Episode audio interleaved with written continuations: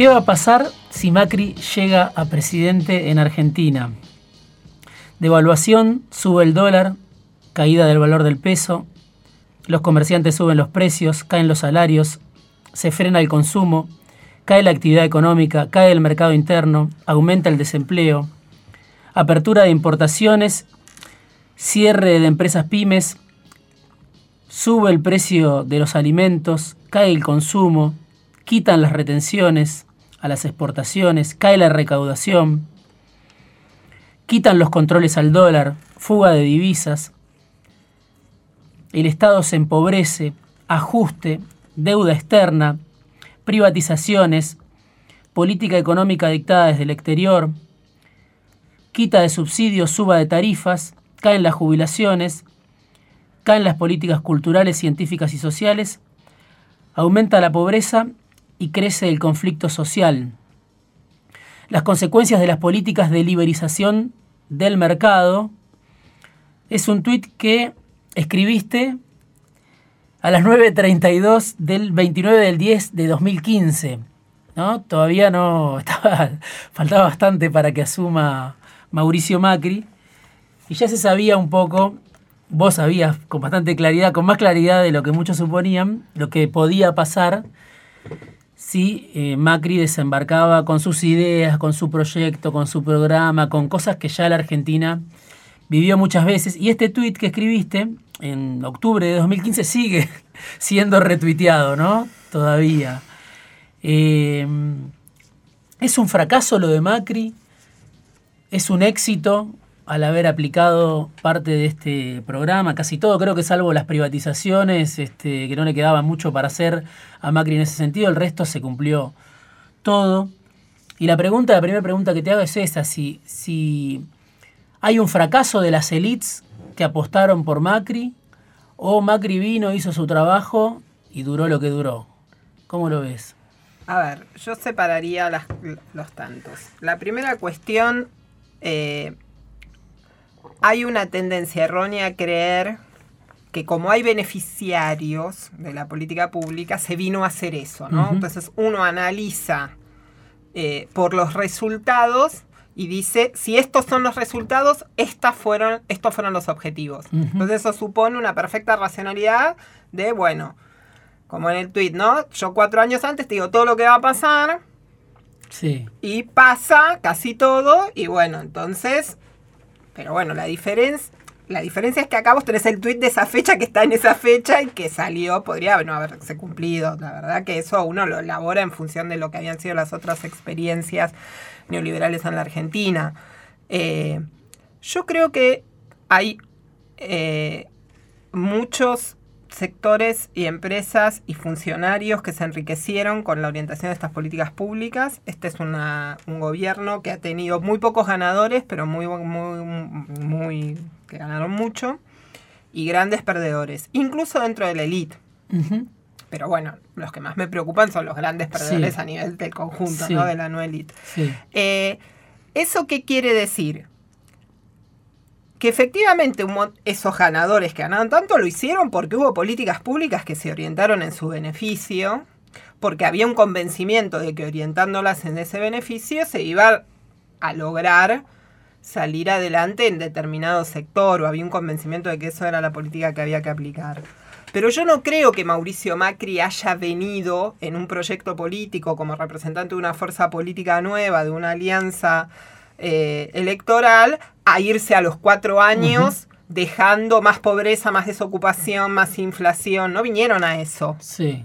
¿Cuál era el proyecto de fondo, el, ambicioso proyecto que tenían? Hmm. El ambicioso proyecto era desterrar la Argentina populista, instalar un régimen de largo alcance, no con Macri necesariamente, más, o sea, obviamente más de ocho años no podía estar, pero bueno, un largo ciclo de 20 o 30 años de refundación del país en otra dirección, porque se presentan como una fuerza nueva, digamos. No olvidemos que macrismo y kirchnerismo son las dos fuerzas que emergen nuevas por supuesto que abrevan en tradiciones políticas del siglo XX, pero son las fuerzas políticas del siglo XXI. Sí, después del 2001. Eh, después de la crisis fuerte de la política que hubo en el 2001, donde la consigna fue que se vayan todos y que había un descrimiento y una desafección de la clase política enorme. de la ciudadanía sobre la clase política y un descrédito sobre la democracia como régimen político a la hora de garantizar derechos sociales elementales y condiciones de bienestar elementales. Entonces, el kirchnerismo inició un ciclo largo de 12 años de gobierno nacional que permitieron hacer una recomposición, un cambio de la orientación de las políticas públicas que facilitaran las condiciones de vida y de bienestar de las mayorías, porque esos son los datos objetivos. Recibieron el país medido con la vara de hoy con 70% de pobreza y lo dejaron con 28. Vos me vas a decir 28.5 es un montón. Hmm. Claro, pero lo recibiste con 73. Eso es lo que nunca digamos, se cuenta de toda la película. También es cierto que esa experiencia kirchnerista había tenido límites ya marcados cuatro años antes en lo macroeconómico y había un núcleo duro de pobreza que no lograba sacar. Después vamos a hablar del kirchnerismo, pero quiero volver a hablar del macrismo y te presento, la que habla es Ana Castellani, socióloga, investigadora del CONICET, directora de un centro que se llama Citra, del cual vamos a hablar, y especialista en las elites argentinas, económicas, políticas, sindicales, pero sobre todo élites económicas. Y me interesa, porque mostrabas en ese tuit con claridad lo que podía pasar si asumía Macri, me interesa qué le pasó a las élites con Macri. Digo, Macri llega, como vos decías, después del 2001, después del kirchnerismo, hacer un trabajo que los partidos tradicionales no habían podido hacer con la eficacia que se les reclamaba. Ni el peronismo, quizá Menem en su momento lo pudo hacer, la alianza no lo pudo hacer. Entonces, Macri, un político de cuna empresaria, rodeado de CIOs, que es algo que vos trabajaste mucho también, la cantidad de gente que vino del sector privado que aterrizó en la política, vino con una misión encargada por las élites, él como parte de las élites, mirado desde ese punto de vista, el fracaso es apabullante, ¿no? Lo que pasa que para mí ahí hay una cuestión elemental. El proyecto de las élites argentinas o de una fracción de las élites económicas argentinas, el proyecto que tienen para proponerle al conjunto social es un proyecto inviable. Y es un proyecto inviable porque parte de un diagnóstico que no reconoce las características propias de esta sociedad. O sea, creen que se pueden aplicar un conjunto de medidas para que funcione y este país salga adelante, que son inaplicables porque hay resistencia social para esa aplicación. Lo doy con un ejemplo muy concreto que repito siempre, incluso cuando hablo en foros empresarios. Si vos decís que Argentina no va a tener salida hasta que no haya una reforma laboral que desregule por completo el mercado de trabajo, estás mirando otra película, estás mm. mirando, puede ser, podemos discutir años si esa es la mejor medida, si no es la mejor medida, porque no es una cuestión técnica. Te guste o no te guste, la Argentina tiene 3.500 sindicatos, tiene organización de movimientos sociales, tiene 70 años de construcción de derechos de protección en el mercado laboral. No vas a poder hacer una reforma laboral que te desregule el mercado a la chilena. Sí. Y encima ahora cuando vemos que todos esos modelos también tienen sus costados que los hacen entrar en crisis. Entonces me parece que hay un sesgo conectivo en las élites que es muy profundo, que es que quieren apoyar un proyecto de país para una sociedad que no existe, que requiere primero ser modificada fundamentalmente. Mira, una de mis amigas y colegas del, del observatorio, Paula Canelo, publicó un libro que se llama ¿Cambiamos? Sí. Y, y ella plantea la noción que me parece clarísima de ortopedia social que propone Cambiemos. O sea, sí, eso te funciona si yo te pongo unos brackets que te, que te corrijan, ¿viste? Bueno, la apuesta política fuerte de una fracción de las élites fue que un partido no peronista sí. lograra llevar adelante eso. Otra parte de las élites creyó que no, que si no había una apuesta, un diálogo más transversal con el peronismo, esto iba a ser imposible.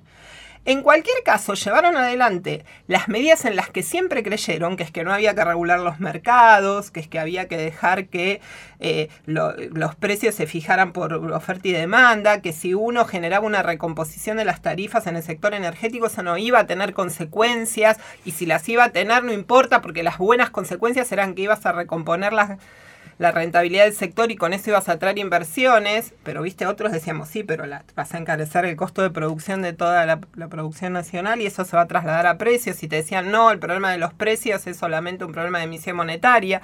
Entonces, hay todo un conjunto de recetas del manual que se aplicaron durante la gestión de Macri que fueron fracasando una tras otra, fracasando en el sentido de obtener los resultados que se supone tenían que, que eh, obtener para poder ganar elecciones, ¿no? Básicamente, porque si no es por la gente no te vota.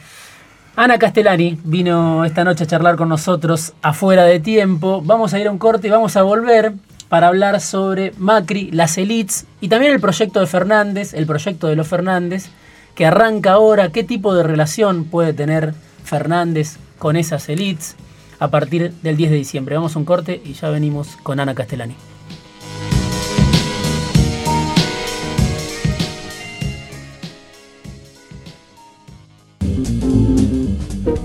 Para cerrar con esta oportunidad histórica que acaba de clausurarse, que era la de Mauricio Macri en el poder, por la que tanto se había esperado, con tantas expectativas, sectores de las élites, sectores del poder económico, una parte de la sociedad, sin duda, importante, que, que apoyó en su momento a Cambiemos, que revalidó en el 2017 ese apoyo. Digo, tomando lo que decías hace un ratito, las élites tienen un proyecto que como decía Paula Canelo, implica una ortopedia social, tienen un proyecto de país, podríamos decir, para pocos, en lenguaje más bien kirchnerista, y es inviable ese proyecto para la Argentina. Desprendiéndose de eso, uno puede decir, bueno, Macri al final fracasó, pero no tenía otra posibilidad con ese manual que le escriben las elites. ¿Hay otra posibilidad para esas elites?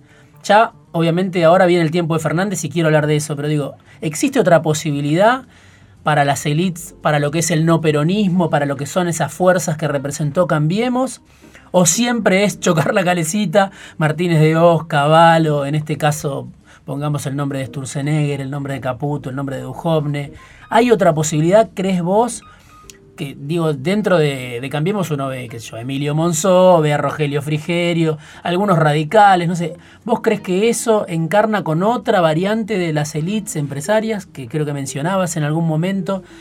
¿O este, tienden siempre a repetir esta misma idea y si vuelven a ganar en algún momento van a volver a intentar lo mismo. No, ahí también volvemos a separar. Primero, no creo que Cambiemos haya sido la correa de transmisión de una fracción de la élite en particular, porque si no eso parece como que es un partido empresarial que deriva de ahí y Cambiemos es algo bastante más complejo porque además es una alianza electoral que involucra al radicalismo, que involucra a la coalición cívica y el PRO es un partido político que no es un partido empresarial, más allá de que su líder y creador sea el hijo de un gran grupo Y muchos de, sus cuadros también, ¿no? De los que llegaron al gobierno. Después, que él haya tomado como criterio de reclutamiento para su gabinete nacional privilegiando la idea de venir del sector privado, no hay dudas. Lo hizo en la ciudad cuando fue intendente, eh, jefe de gobierno y lo hizo en la presidencia de la nación.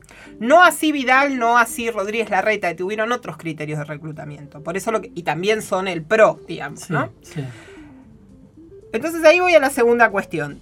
Las fracciones, digamos, la ortodoxia económica con esos nombres que vos mencionás que creen determinados dogmas fundamentales de cómo tiene que funcionar la economía y qué es lo que habría que hacer, que hoy te los expresaría en el caso más extremo, un Milley o un expert, para ponerlo en, la, política, va a seguir existiendo y, si, y si gobiernan alguna vez, que espero que no, que no lleguen al gobierno, pero si lo hicieran, van a volver a aplicarlo y va, a suceder posiblemente lo mismo, excepto que la sociedad argentina se transforme sobremanera, lo dudo. Eso va a seguir existiendo.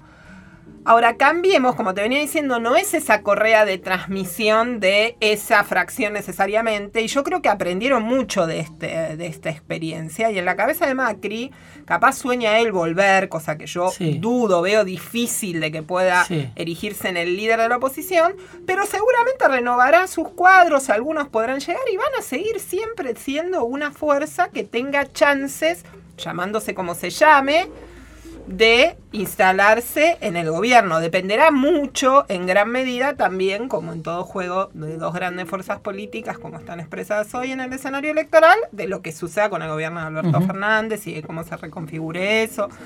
Pero van a seguir existiendo. Ahora, si llegan a volver al gobierno en algún momento, seguramente no van a hacer lo mismo, porque además entendieron, capaz hacen cosas infinitamente peores, capaz se bolsonarizan, no lo sé. Sí. Eh, hasta ahí no, no llega mi Sí, hubo un aprendizaje que, bueno, después quedó, quedó por el camino también, bueno, cuando vino la crisis. Hablaría mucho más con vos sobre el proyecto de, de Cambiemos que quedó trunco, pero te pregunto por Fernández. Estuvo esta semana Alberto Fernández en el Congreso de la UIA, eh, intenta un pacto social, que es algo que también eh, esbozó Cristina en su momento, creo que incluso antes, la idea de, bueno, de las selfies con sindicalistas, empresarios. ¿Qué tipo de relación te imaginás que está buscando Fernández con los empresarios a partir del 10 de diciembre? ¿Qué lugar les da? ¿Por qué los considera aliados?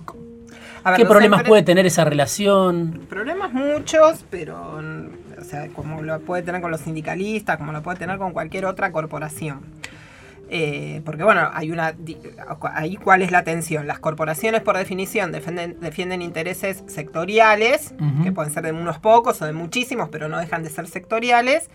Y los gobiernos tienen que buscar el interés de la mayoría, Sí. no de la mayoría, de la totalidad. O sea, tienen que velar por el interés nacional. Hmm.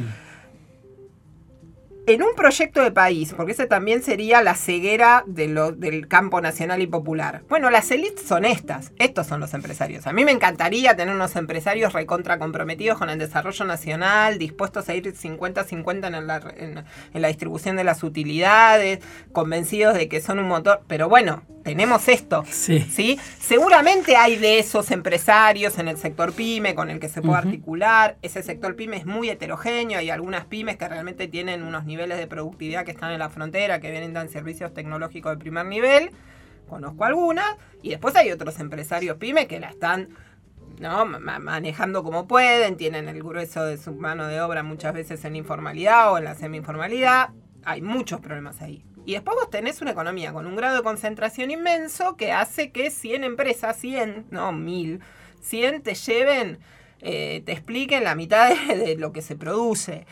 Entonces, con esa fracción tenés que gobernar, no puedes no gobernar. sí. Las tenés que incluir. Ahora, el tema es qué tipo de relación y de qué tipo de proyecto propones para ellas. Obviamente habrá, más allá de que los CEOs o los dueños de alguna de esas empresas tengan más preferencias por uno o por otro, todas van a tener también que producir, vender, hacer sus actividades Sí. en el país con el gobierno que les toque. Y siempre van a buscar aceitar esos canales de encuentro, de negociación, siempre buscando orientar la política pública en su propio beneficio o al menos menguar cualquier tipo de medida que se les ponga para cercenarle los beneficios.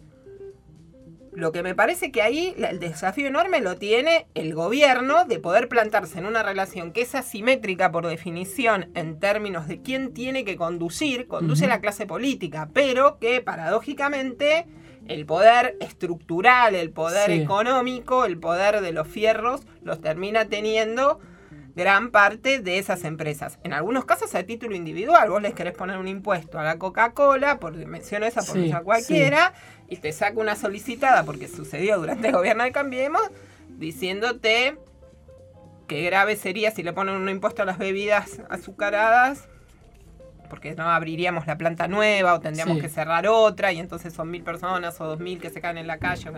Dos cosas, dos cosas te, marco de, de esta relación con empresarios. Por un lado, uno dice, qué rápido mutaron hacia el fernandismo muchos de esos empresarios que habían apostado por Macri y el presidente siente dolor ahora, como vio que rápidamente desde Galperín, por decir que uno de los que peregrinó hacia México, hasta Teddy Caragosian, que si bien es un sector textil, él es de formación liberal, pero muy crítico, siempre fue del macrismo desde el inicio, lo había votado, hasta otros empresarios como Marcelo Mindlin, muchos que se acercaron a Alberto Fernández. Eso como postal ¿no? del, del círculo rojo de los empresarios de las élites que rápidamente dicen, bueno, estoy apoyando a este proyecto. Ahora, por otro lado, Fernández le propone un pacto social, propone un aumento de salarios, que habrá que discutir de cuánto va a ser. Algunos ya empezaron a quejarse, decir que no se puede pagar ese aumento.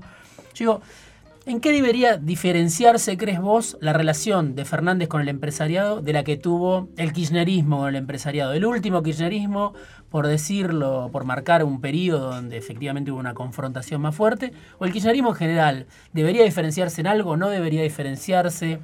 Lo ¿Qué- que pasa es que esa comparación tiene una trampa, que Sí. es cómo, porque es una relación. Sí, Y nosotros no nos podemos olvidar que desde 2008 en adelante, los dos actores recrude- recrudecieron sus posiciones en términos de enfrentamiento, porque el gran empresariado, despacito, 2008, 2009, 2010, 2011, fue, fue amalgamándose contra todas las y por el otro lado el kirchnerismo despacito, sobre todo en la última etapa del, del gobierno, empezó a meter una cantidad de medidas económicas que muchas pasaban desapercibidas para el gran público, pero que atentaban directamente contra los intereses de las grandes empresas, como por ejemplo todo lo que tuvo que ver con la ley de abastecimiento, todo lo que armó el equipo de Kisilov Sí. fue muy, eh, muy resistido por los grandes empresarios porque además no le podían entrar por ningún lado al equipo de Axel, porque no los conocían, porque estaban cuestionados, porque no te revolvían un regalo aunque fuera una lapicera, o sea, no había manera.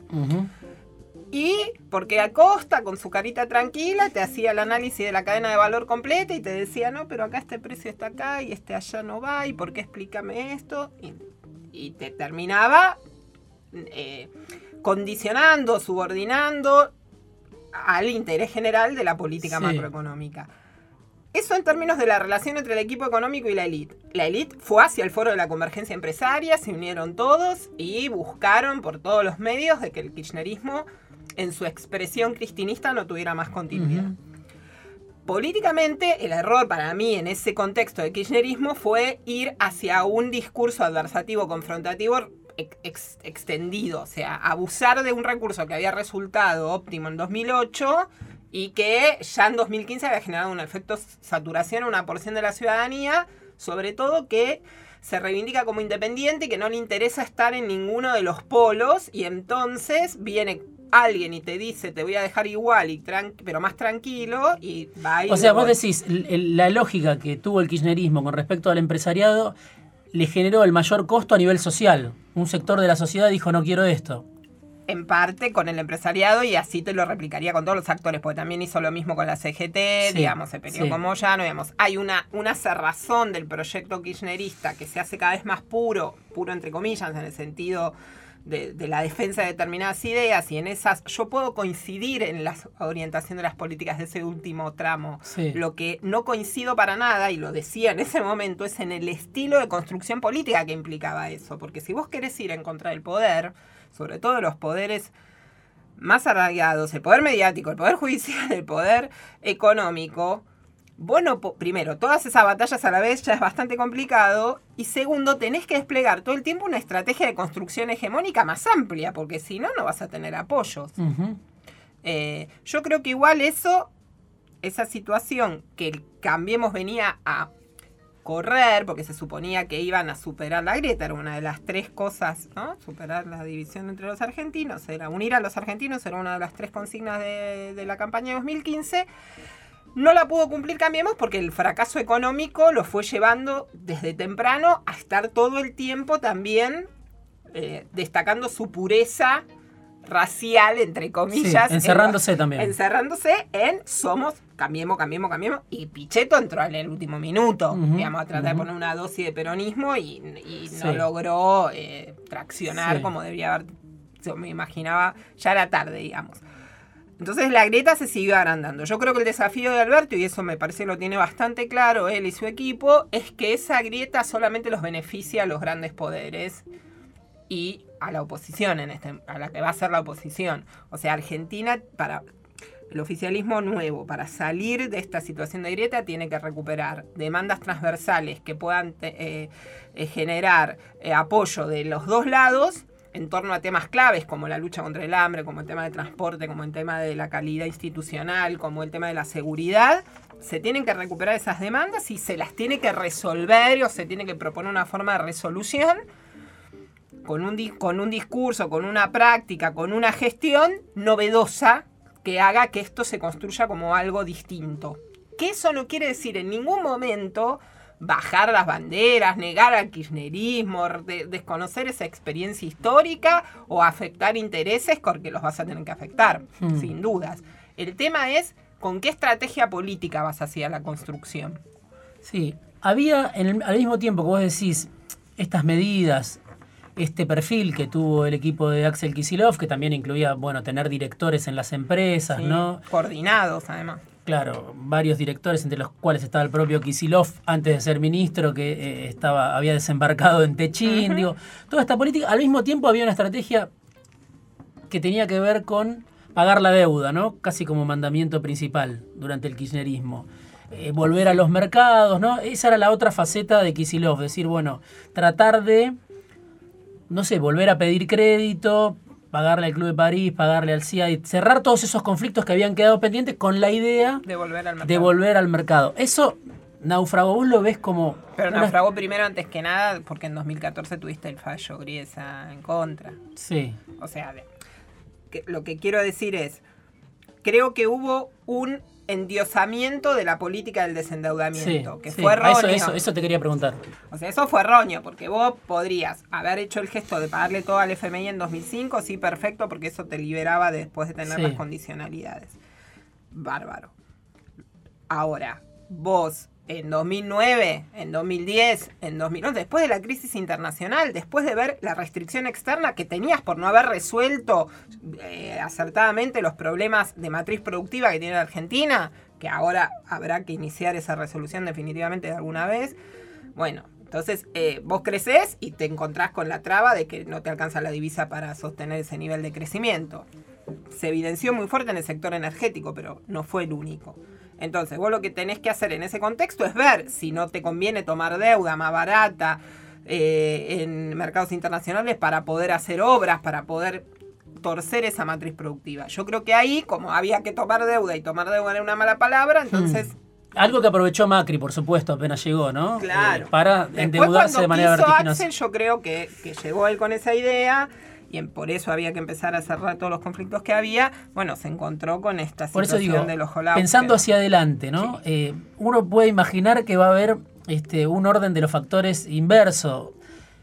Fernández va a discutir más fuerte el tema de la deuda, que hereda ahora esta deuda monumental de Macri. Sí, pero es otra situación, claro. Claro, o sea, va a decir, deuda no, no, no me voy a dedicar a pagar deuda como principal mandamiento, que es un poco lo que hizo la última Cristina, y sí voy a tratar de tener una relación sin, como vos decís, dejar de afectar intereses, sin tomar medidas que haya que tomar con el sector empresario, pienso en las retenciones u otras medidas, pero voy a tratar de tener al empresariado como aliado, no en una confrontación tan directa. Este es un juego a tres bandas. Vos tenés que construir capital interno político para poder sentarte a negociar con más firmeza con los organismos, con, el fondo y con los acreedores, que son dos procesos de negociación distintos, pero que en cualquier caso estás en una mala condición estructural para hacer esa negociación en términos de los tiempos, porque Argentina tiene que afrontar vencimientos a partir de abril ya con los privados.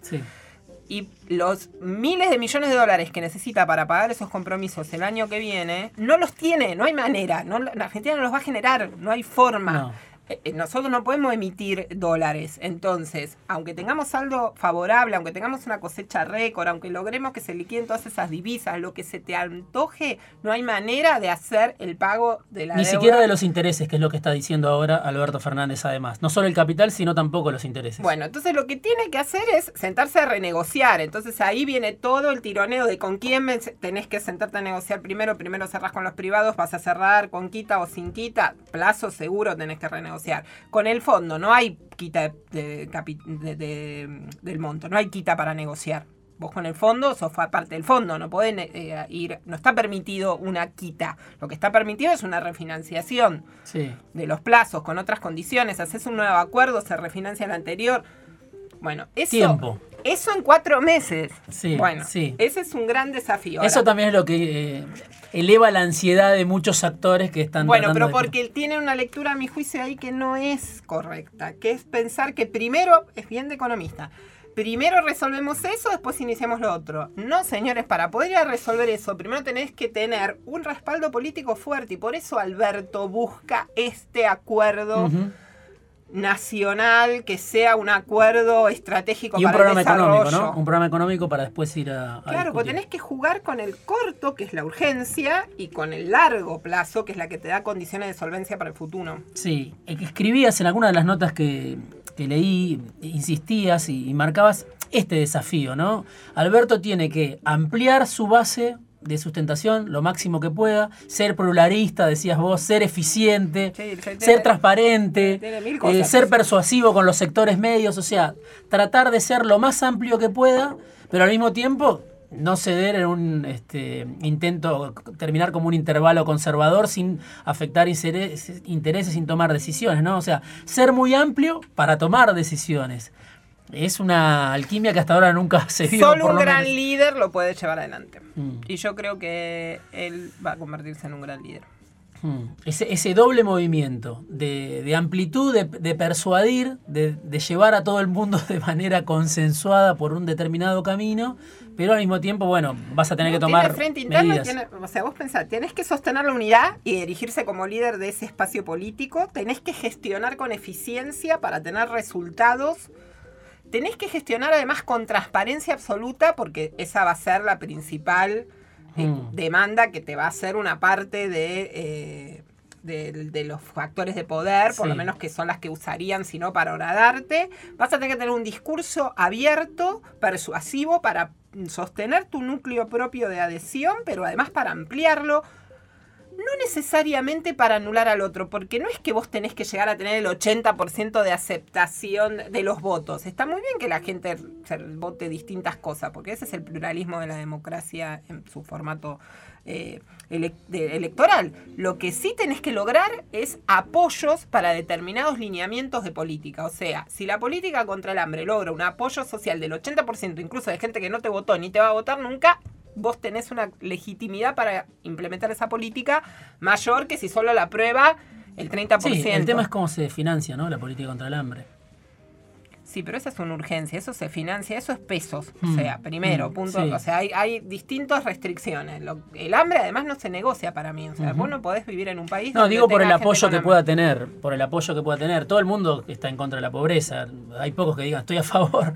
El tema es si tienes que cobrar retenciones para eso, ¿no? Si Hay que modificar la estructura impositiva sin duda. Yo no sé si es las retenciones, no sé qué es, pero vos no podés tener una estructura impositiva tan regresiva si querés ser un país. O sea, si Argentina quiere ser un país sin pobres, necesita crecer y distribuir progresivamente el ingreso. No hay misterio. Me estoy, me estoy quedando sin tiempo, pero te quiero preguntar por las elites en América Latina, algo sobre lo que también escribiste, ¿no? En este momento estamos viendo lo que pasa, bueno, con el golpe en Bolivia, lo que pasa en Chile, vos decías una élite tan cohesionada como la chilena, tan ejemplar, bueno, ahí la vemos hace 50 días que Piñera no puede hacer pie, bueno, hay movilizaciones, hay represión, no sabe ya qué ofrecer.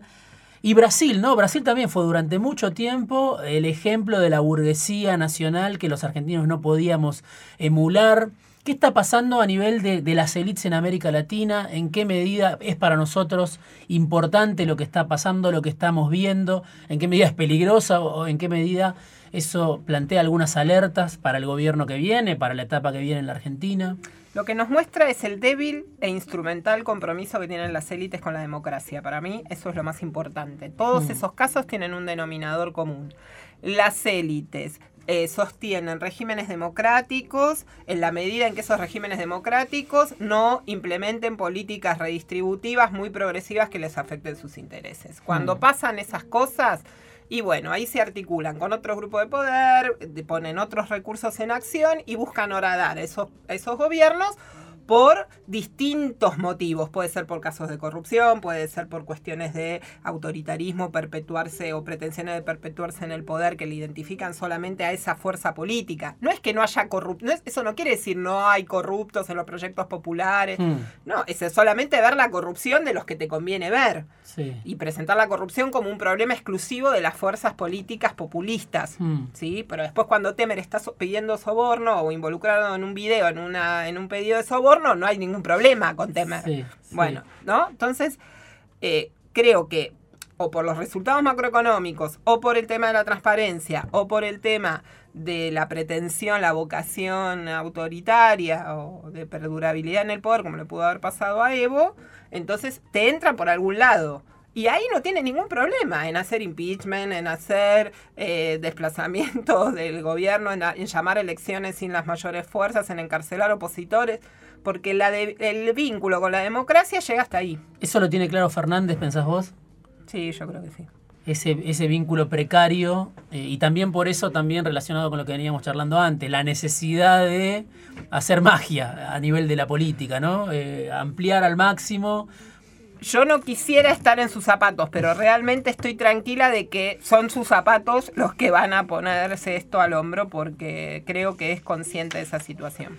Ana Castellani vino esta noche a charlar con nosotros afuera de tiempo, socióloga, investigadora del CONICET, directora de CITRA, que es un centro de estudios. Es el Centro de Innovación de los Trabajadores. Que presenta informes periódicos, te podemos, podemos leer lo que difunden. Sí, está todo en la página del citra.org.ar.